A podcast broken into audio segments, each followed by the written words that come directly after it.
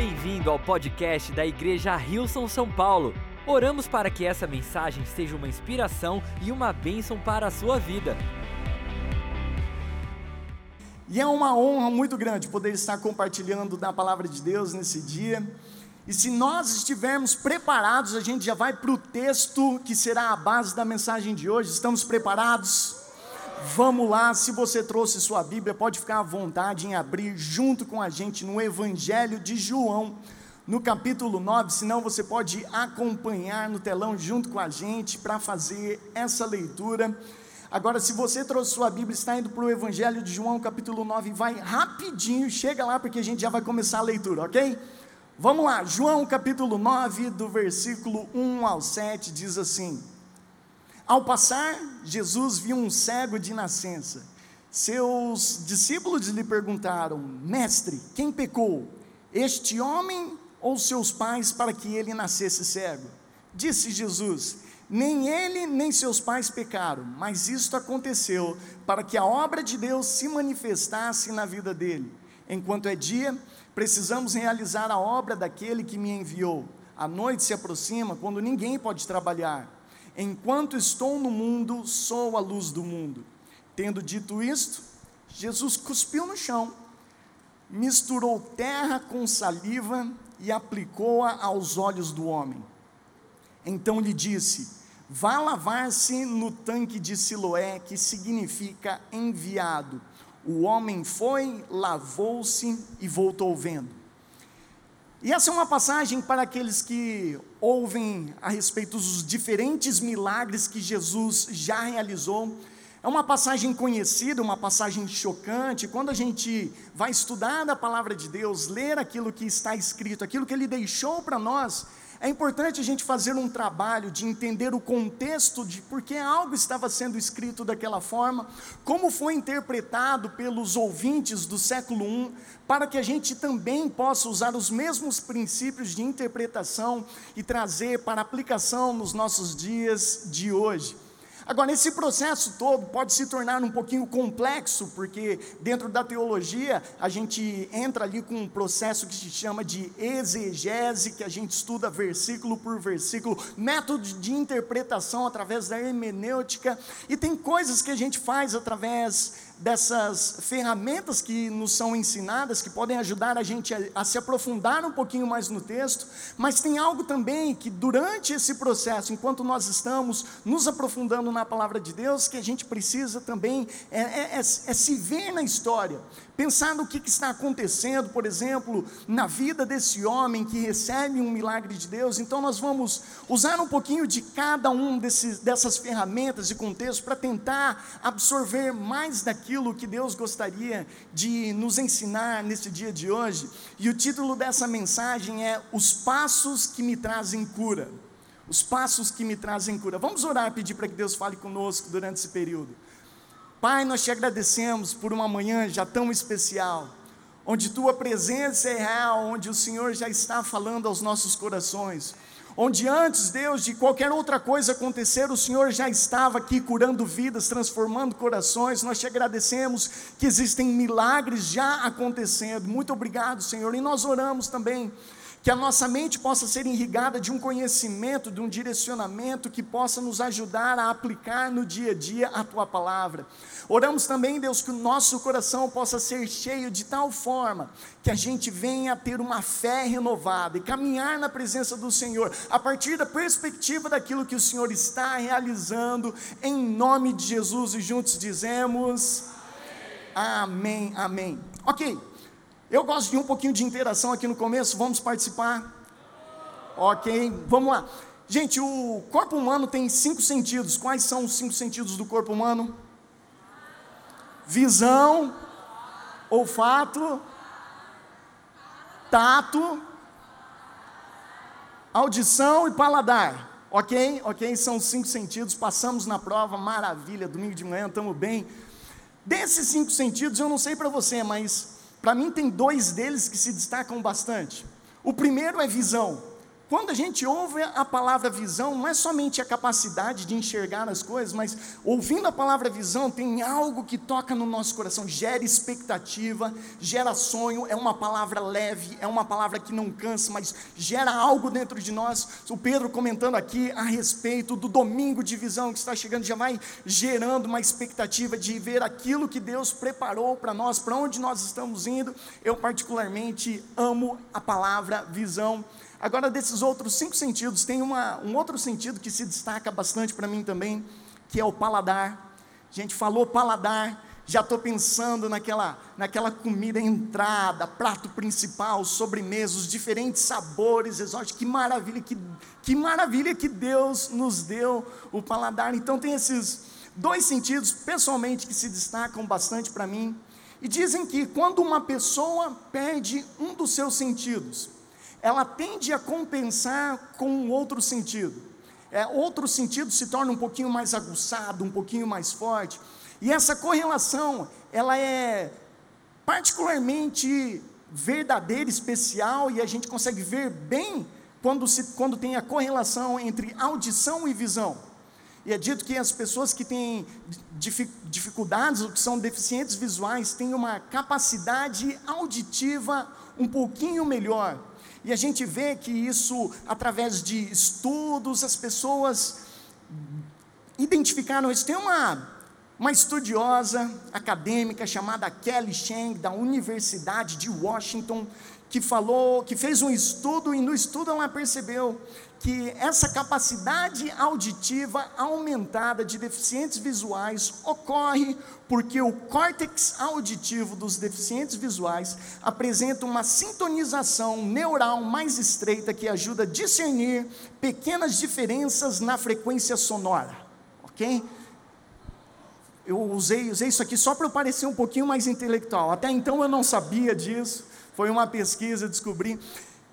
Mas é muito interessante que o que ela está querendo dizer é que os deficientes visuais tendem a desenvolver uma capacidade auditiva melhor por causa de algumas mudanças, um sentido tentando compensar um outro. Existe um outro estudo que diz que quanto mais jovem uma pessoa adquire a cegueira, melhor a sua capacidade para distinguir alterações nos sons as diferentes frequências sonoras, a pessoa consegue ouvir muito bem. E se a gente parar para ver nas nossas vidas, quando a gente quer prestar atenção em alguma coisa e, e quer ouvir ela um pouquinho melhor, é muito comum a gente fechar os olhos, concordam? Ok? A gente pode até fazer um, um, um, exercício agora, se você sentir à vontade, se não, pode permanecer de olhos abertos, mas se você fechar os seus olhos nesse momento, respire fundo e comece a prestar atenção aos sons que você talvez não tinha ouvido até esse momento. Fica de olhos fechados, vamos lá.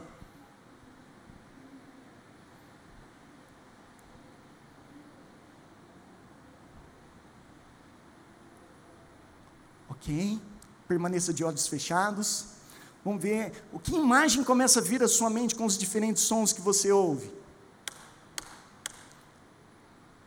Uma frequência sonora que te trouxe uma impressão de onde eu posso estar. Você começa a criar uma imagem. Ok. Pode abrir os olhos nesse momento. Talvez alguns identificaram que eu comecei a bater na caixa do lado de cá, depois vim para o lado de cá, bater nessa, nessa mesinha, depois eu corri. E, e quando nós fechamos os nossos olhos, a gente começa a a, a montar uma imagem daquilo que está acontecendo através dos sons que são emitidos. E eu fico a imaginar na vida desse homem que teve um encontro com Jesus, desse cego. Diz na Bíblia que ele era um cego de nascença, ou seja, ele era um homem que tinha a sua capacidade auditiva melhorada, era, era distinta de todas as pessoas. Ele tinha capacidade de perceber frequências sonoras que muitas outras pessoas não percebiam. E ele estava ali no templo, aguardando, prestando atenção naquilo que estava acontecendo ao seu redor. E eu fico imaginando que ele estava lá ouvindo, ouvindo, ouvindo. E ele ouvindo pessoas caminhando para a direita, para a esquerda, indo para um lado, indo para o outro. E sabe, eu não sei você, mas eu consigo às vezes reconhecer quem está chegando em determinado local só de ouvir a forma que a pessoa anda. Quando são assim, fala assim: ah, fulano está chegando, quer ver? Aí vira, ah lá, não falei para você, porque a gente consegue distinguir pela forma de uma pessoa andar. Quem sabe aquele cego, ele já conhecia algumas pessoas que eram frequentes naquele templo. As pessoas que iam adorar a Deus, eram sempre os mesmos passos passando, alguém que costumava arrastar alguma coisa, quem sabe um carrinho, e ele sempre tinha uma imagem. Chegou um dia, nesse momento que ele está lá, aguardando, como de costume, quem sabe pedindo as suas esmolas, e ele escuta alguns passos chegando até ele. E vem alguns passos, quem sabe ele reconheceu ou não, vão chegando esses passos, de repente para tudo, com silêncio. E de repente, no meio daquele silêncio, vem uma pergunta. A pergunta que nós lemos: os discípulos rompem o silêncio, falando assim: Mestre, quem pecou? Este homem ou seus pais, para que ele nascesse cego? Dá para você imaginar essa situação? Como que você se sentiria? Você é uma pessoa né, cego de nascença, você está num local e você ouve pessoas passando ao seu redor e de repente um grupo para e no meio desse grupo tem uma pessoa que fala assim: mestre, quem, quem pecou? Foi ele ou foi os pais deles para que ele nascesse dessa forma? E aqui a gente já começa a perceber que existem dois tipos de cegueiras. A cegueira daquele homem que não conseguia ver os discípulos e o que acontecia ao seu redor, e a cegueira dos discípulos que não conseguiam ver aquele homem eles não eles só começaram a ver o problema que existia na vida dele, ao invés de ver a pessoa, eles viam o problema. E de repente um homem amado, criado por Deus, ele é se torna um estudo de caso. Mas o que, que aconteceu? Foi o pecado dele ou foi o pecado dos pais dele que, que fez com que ele vivesse dessa forma, que fez com que ele nascesse dessa forma? Qual, qual foi a punição? Onde que nasceu essa punição de ele estar dessa forma? E às vezes a gente vê pessoas que não tratam as pessoas por quem elas são, mas tratam as pessoas pelo problema que ela tem, e de repente, não sei se você já sentiu isso, de alguém olhar para você e falar assim, mas por que, que ele ficou assim? Por que, que ela ficou assim? Será, será que foi os pais deles?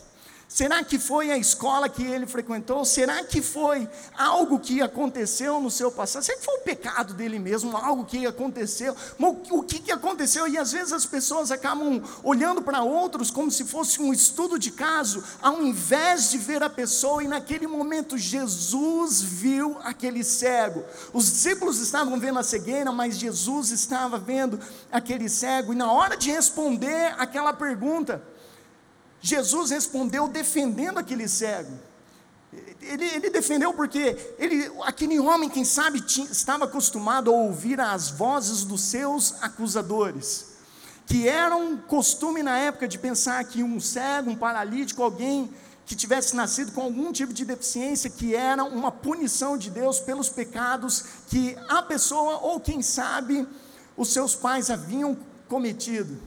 E ele teve que lidar com isso durante muito tempo, se vendo como uma pessoa inferior, e de repente Jesus dá uma resposta diferente. Jesus diz assim: nem ele, nem seus pais pecaram, mas isto aconteceu para que a obra de Deus se manifestasse na vida dele. Vem Jesus em defesa desse homem e fala assim: ele foi acusado durante muito tempo.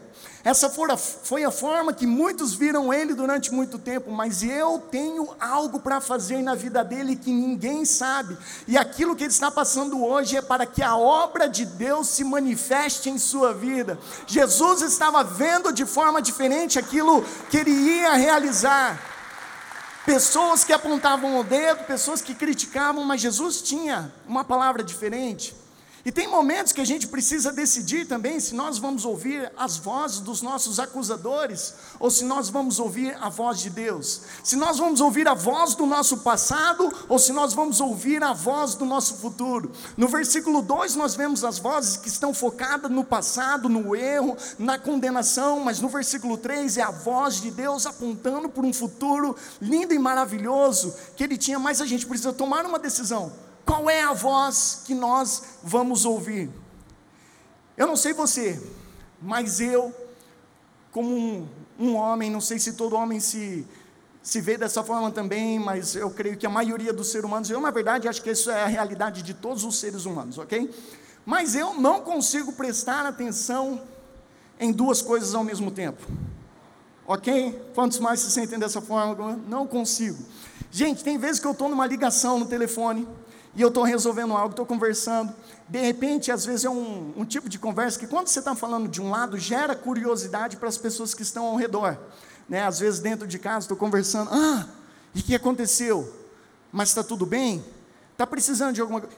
Aí, de repente, minha linda, maravilhosa esposa Cláudia, que está aqui presente, uma salva de palmas para ela. No melhor do bom coração, querendo ajudar, vem, Rafa, que, que, que foi? E eu estou aqui ouvindo, ah, ah, Rafa, quem é? Eu, ah, ah, ah, ah, ah, só um minutinho, por favor. Oi, amor, o que, que foi? Ela fala, não, quem é? O que, que aconteceu? Falo, não, segura um pouquinho, depois eu, depois eu te falo. Oi, desculpa, pode repetir, por favor? E, e assim, porque não dá para prestar atenção em duas coisas ao mesmo tempo. Ou a gente foca em uma coisa, ou a gente foca em outra. E eu vou confessar para você, às vezes, até quando não tem outras coisas competindo com a minha atenção, é difícil de prestar atenção. E a Cláudia está aqui balançando a cabeça, falando assim: é verdade. Porque tem vezes que a gente está conversando, isso já aconteceu, fato verídico, uma vez ou duas no máximo, de a gente estar conversando, e eu estou olhando para ela, e ela vai contando uma história, e vai contando os detalhes, que eu perguntei assim, ah, como foi lá? Aí ela conta tudo de como foi. Aí ela estava contando, aí ela olha para mim, ela, Rafa, Rafa, e eu olhando para ela, falei, oi, falei, você deu uma viajada, né? O que, que eu falei? Falei, oh, amor, desculpa, você falou de tal coisa, eu conectei com tal coisa, deu uma viajada, mas repete, por favor, por favor, não fica bravo comigo.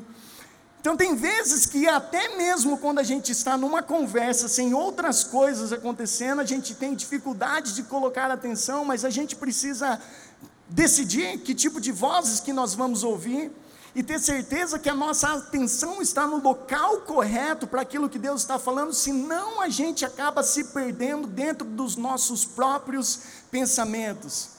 E a gente pode olhar a história desse, desse ex-cego, vamos chamar assim porque agora não é mais, mas olhar para a história desse ex-cego de duas formas: da forma progressiva de ver aquilo que está por acontecer, e também olhar depois de um milagre já ter acontecido e ver o que, que a gente pode aprender a partir daí.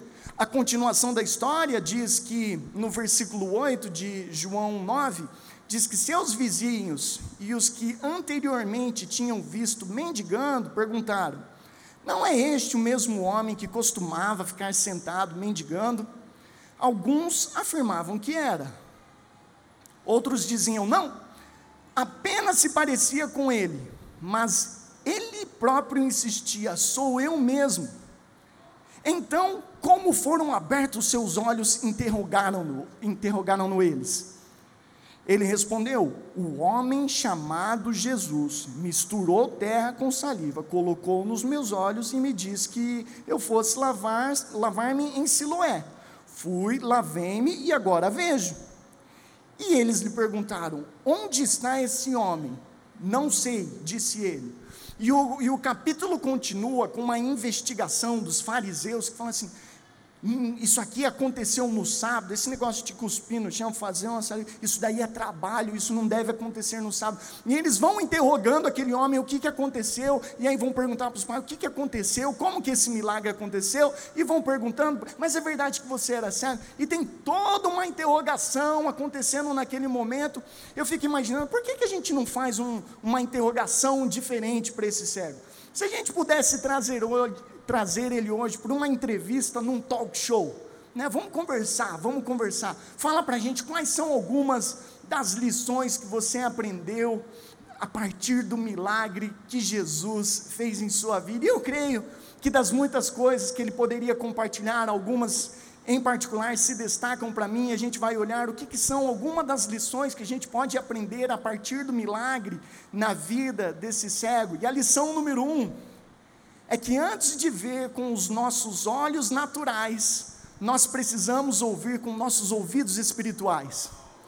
Antes eu fico imaginando, conversando com ele, como é que foi? Eu falei assim: olha, é o seguinte, Jesus veio e falou um negócio. Antes disso, tinha uma voz completamente diferente, uma voz assim que me acusava, que fez eu focar e olhar para o meu pecado, que fez eu olhar para o meu erro, que fez eu olhar para a minha performance, mas depois veio uma voz completamente diferente. O foco era em mim, que Deus ia realizar uma grande obra e aquilo me mudaria. E a gente precisa tomar cuidado no nosso dia a dia que a gente foque totalmente na palavra de Deus. Sem deixar que as distrações, que as coisas do dia a dia venham tirar a nossa atenção daquilo que realmente importa. E às vezes existem barulhos que tentam competir com a nossa atenção. E eu creio que nesse século que nós vivemos, na verdade, nesses últimos 10, 15 anos, as coisas mudaram drasticamente, principalmente com o celular que hoje está disponível nas nossas mãos. E às vezes o barulho da distração é até uma notificação que a gente recebe no nosso celular, nos distrai daquilo que nós estamos fazendo naquele momento. O barulho de uma notificação, às vezes pode estar chegando uma mensagem positiva, mas é muito comum chegar uma mensagem completamente negativa, uma mensagem que é totalmente fora da palavra de Deus. E quando a nossa mente passa mais tempo pensando a respeito do que é negativo, daquilo que não constrói, daquilo que não vem de Deus, mais o nosso coração está propenso a se angustiar. E são, são algumas coisas simples, mas se a gente falar assim, se a gente for meditar nas notícias que vendem polêmica, se a gente for meditar nas notícias que são entregues para a gente sem a nossa procura, se a gente for meditar nisso, não vai haver paz e esperança, porque essas notícias não condizem com a perspectiva do reino de Deus. Aí a gente precisa tomar uma decisão de focar, assim como muitas vezes eu estou conversando com a minha esposa e eu sei a, a fragilidade da minha capacidade de atenção, e eu falo assim: eu vou focar, eu vou ouvir tudo, e vai ser importante porque ela é a pessoa mais importante da minha vida. E por que, que eu competiria, deixaria outras competições de atenção, não maximizar o máximo que eu gostaria de, de estar recebendo, ouvindo, fazendo parte. E que gostoso é quando a gente tem a atenção total de uma pessoa estamos conectadas com ela. E quando nós estamos na presença de Deus e damos a atenção total àquilo que Deus quer fazer, nós recebemos algo dele que é poderoso. Diz na palavra dele, em Romanos, capítulo 10, versículo 17: Portanto, a fé vem por ouvir a mensagem e a mensagem vem por meio da pregação a respeito de Cristo. A fé vem pelo ouvir e ouvir a mensagem. A pergunta é: quanto que nós temos ouvido da mensagem de Deus?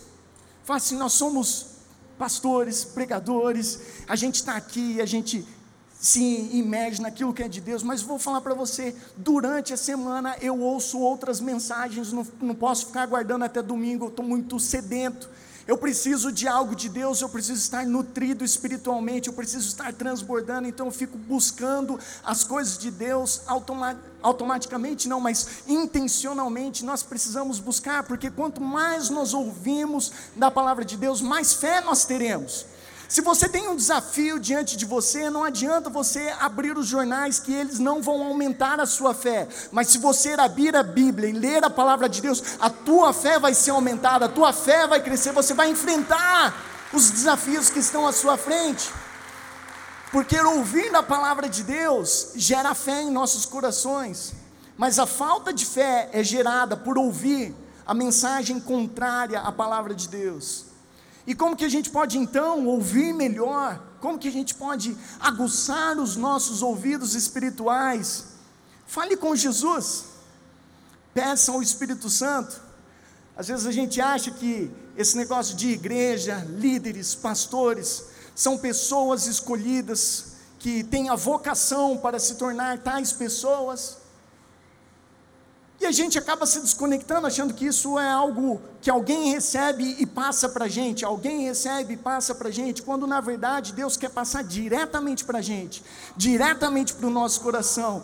É algo que Jesus fez quando Jesus morreu na cruz, diz que havia um véu no templo, que era um véu que representava a divisão de onde o, o, o sacerdote estava e onde ele podia entrar, onde as pessoas podiam chegar e não podiam passar daquele, daquele ponto. Quando Jesus morreu, o véu do templo se rasgou do alto a baixo, que significa foi a partir de Deus até nós, para que todos pudessem estar em comunhão com Ele. Então não é assim, ah, que é algo que, eu, que, eu, que alguém recebe de Deus e depois passa para mim. Não, Deus quer falar diretamente com o seu coração relacionamento íntimo, forte, poderoso. Então fale com Ele, fale com Jesus, peça ao Espírito Santo. Ah, mas eu não sei orar. É assim, você sabe conversar, não sabe? Da mesma forma que você conversa com alguém, abre o seu coração, abre o seu coração para Deus e Deus vai falar contigo. Diga a Jesus também, não é querer ser religioso, mas fala assim: Jesus, eu vou fazer isso daí. E tem outro ponto também. Se o Senhor vai falar através da sua igreja, eu não quero ser religioso, mas eu vou para a igreja todos os domingos, que eu quero me posicionar para ouvir da tua palavra. Eu vou falar assim: aquilo que Deus tem, o reino de Deus é completamente diferente, a eternidade vai ser algo maravilhoso. Por que, que a gente já não deixa a eternidade entrar nas nossas vidas hoje e fazemos um compromisso com Deus de nos posicionarmos para ouvir a palavra dEle constantemente? Isso não se trata de religiosidade, se trata de compromisso com Deus, deixar Deus falar aos nossos corações. E sempre durante todo esse processo, diminuindo o barulho que está ao nosso redor, para que a gente possa ouvir cuidadosamente aquilo que Deus está falando. Às vezes a gente fala assim: Deus, eu preciso que o Senhor fale comigo. Eu falo assim: só diminui o barulho, porque eu estou falando e você não está conseguindo ouvir. Diminui o barulho ao seu redor, que você vai ouvir a minha voz. Eu não me silencio, eu não ignoro você, eu não ignoro a sua vida. Diminua o barulho e você vai ouvir a minha voz. Então eu creio que a primeira lição que esse cego traz para a gente que antes de ver com os nossos olhos naturais, nós precisamos ouvir com os nossos ouvidos espirituais. E número dois, segunda lição, é que antes de ver com os olhos naturais, nós precisamos passar por um processo.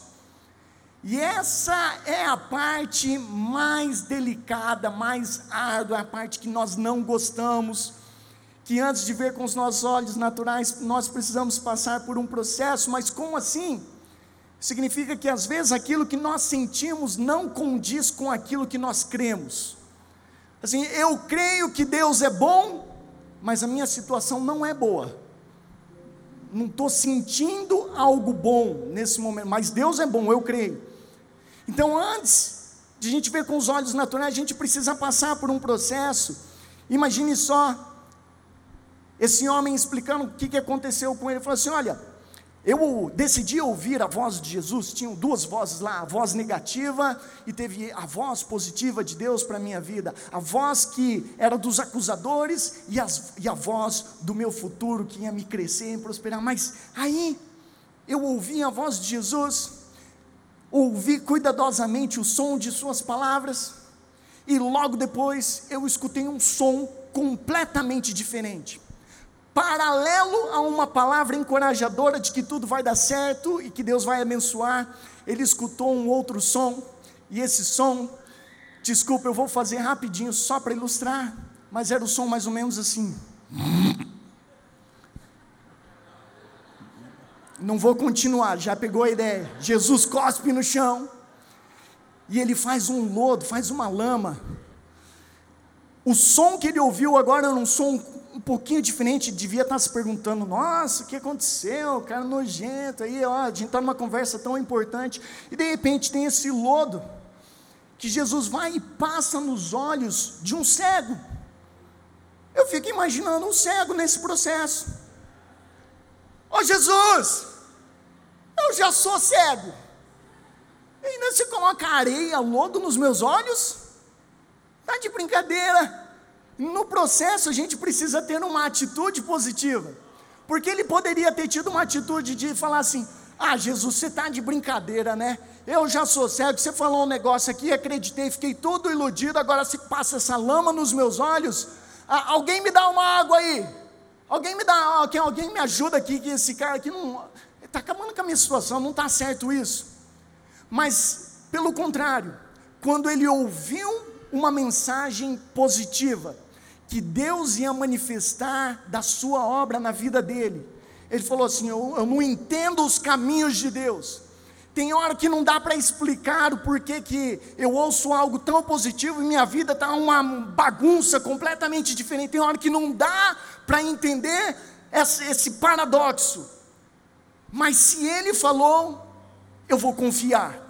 Se ele falou que um milagre vai acontecer, um milagre vai acontecer. Eu não entendo os processos, o meu milagre não precisa ser igual ao milagre da outra pessoa, o meu, meu milagre não precisa ser igual ao milagre do centurião, que simplesmente ouviu uma palavra de Jesus, não precisou sair do lugar, uma pessoa que estava totalmente distante foi curada. Meu milagre não precisa ser igual ao milagre dele. O milagre de Jesus tem um processo na minha vida, e qualquer que seja o processo, eu vou aceitar o processo processo de Deus, porque é a vontade dEle para a minha vida, aceitar o processo. Quando nós estamos passando pelo processo, gente, passar pelo processo é a coisa mais desafiadora no processo do milagre.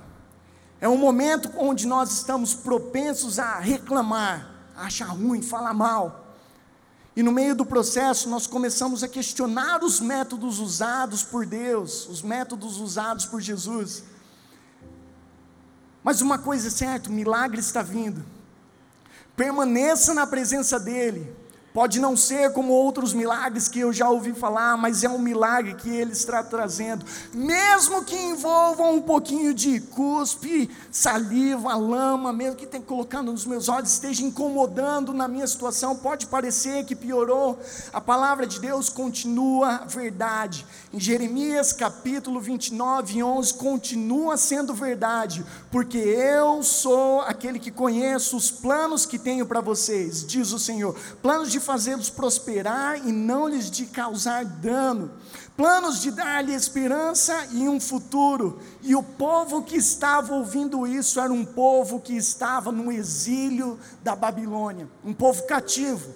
E Deus falando assim: tá ruim a situação aí, mas meus planos para você é bom. Eu tenho bons planos enquanto a sua vida não encerrar e você esteja na eternidade comigo, confie em mim que, você, que eu trago um pouquinho da eternidade no seu dia de hoje. A tua fé vai superar essa situação. João 6,33 ele diz: Eu lhes digo, eu lhes disse essas coisas para que vocês em para que em mim vocês tenham paz. Neste mundo vocês terão aflições. Contudo, tenham ânimo tenham bom ânimo, pois eu venci o mundo. Fico pensando se você, se a gente pudesse ter uma conversa com um diamante que foi lapidado, falou assim, e aí, como é que foi o processo? Doeu um pouquinho? O ouro que foi refinado pelo fogo, e aí, conta para mim como é que foi o processo? Assim, não, o processo não é legal não, é dolorido, mas faz parte do caminho a conclusão de um milagre. Então, algumas lições que a gente aprende. Número um, que antes de ver com os olhos naturais, nós precisamos ouvir com os nossos ouvidos espirituais. Número dois, nós precisamos aceitar o processo, passar por um processo. E número três, antes de ver com os olhos naturais, nós precisamos dar um passo de fé. Precisamos dar um passo de fé. 2 Coríntios capítulo 5, versículo 7 diz: Porque vivemos por fé e não pelo que vemos. Eu falei, mas, mas qual foi o passo de fé desse cego? Esse cego. Bom, ele não podia ver nada. Jesus fez aquilo, aquela lama, colocou nos olhos dele e falou assim: vá se lavar no tanque de Siloé, versículo 7. Então lhe disse: vá lavar-se no tanque de Siloé, que significa enviado. Ele ainda estava cego quando Jesus deu um direcionamento para ele. Ele não estava vendo. E Jesus mandou ele para o tanque de Siloé, 800 metros de distância. E havia um outro tanque que era muito famoso, o tanque de Betesda.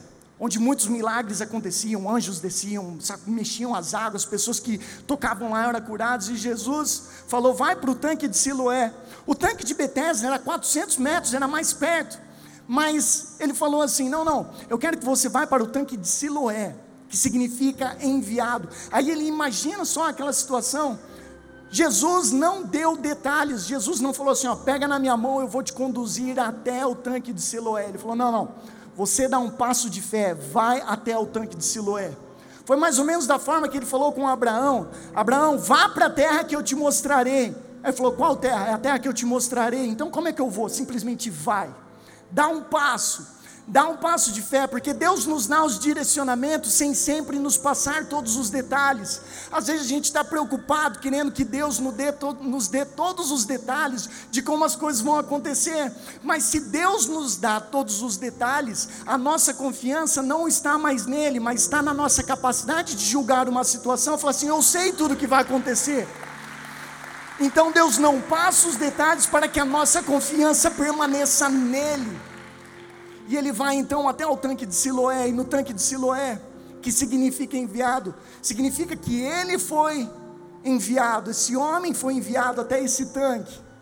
Mas tem outro ponto importante também, que está no versículo 4, quando Jesus diz: Enquanto é dia, precisamos realizar a obra daquele que me enviou. A noite se aproxima quando ninguém pode trabalhar. Enquanto estou no mundo, eu sou a luz do mundo.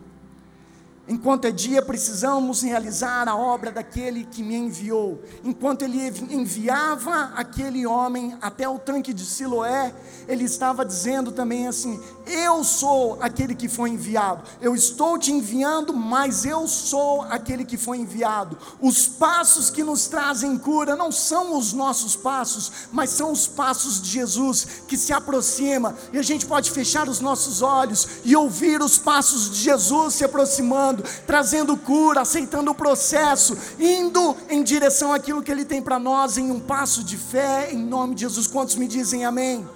Eu gostaria de convidar a se colocar de pé nesse momento. Nós vamos passar em um momento de adoração, vamos passar por um momento de oração também, mas gostaria que você considerasse aquilo que Deus está falando na sua vida. Se são as vozes que você tem ouvido, se é a dor do processo, ou os detalhes que você tem exigido de Deus para dar um passo de fé. Você nunca vai ter todos os detalhes. Para você iniciar aquele empreendimento, você não vai ter todos os detalhes. Para você dar um passo em direção ao chamado que Deus tem para você, você não vai ter todos os detalhes.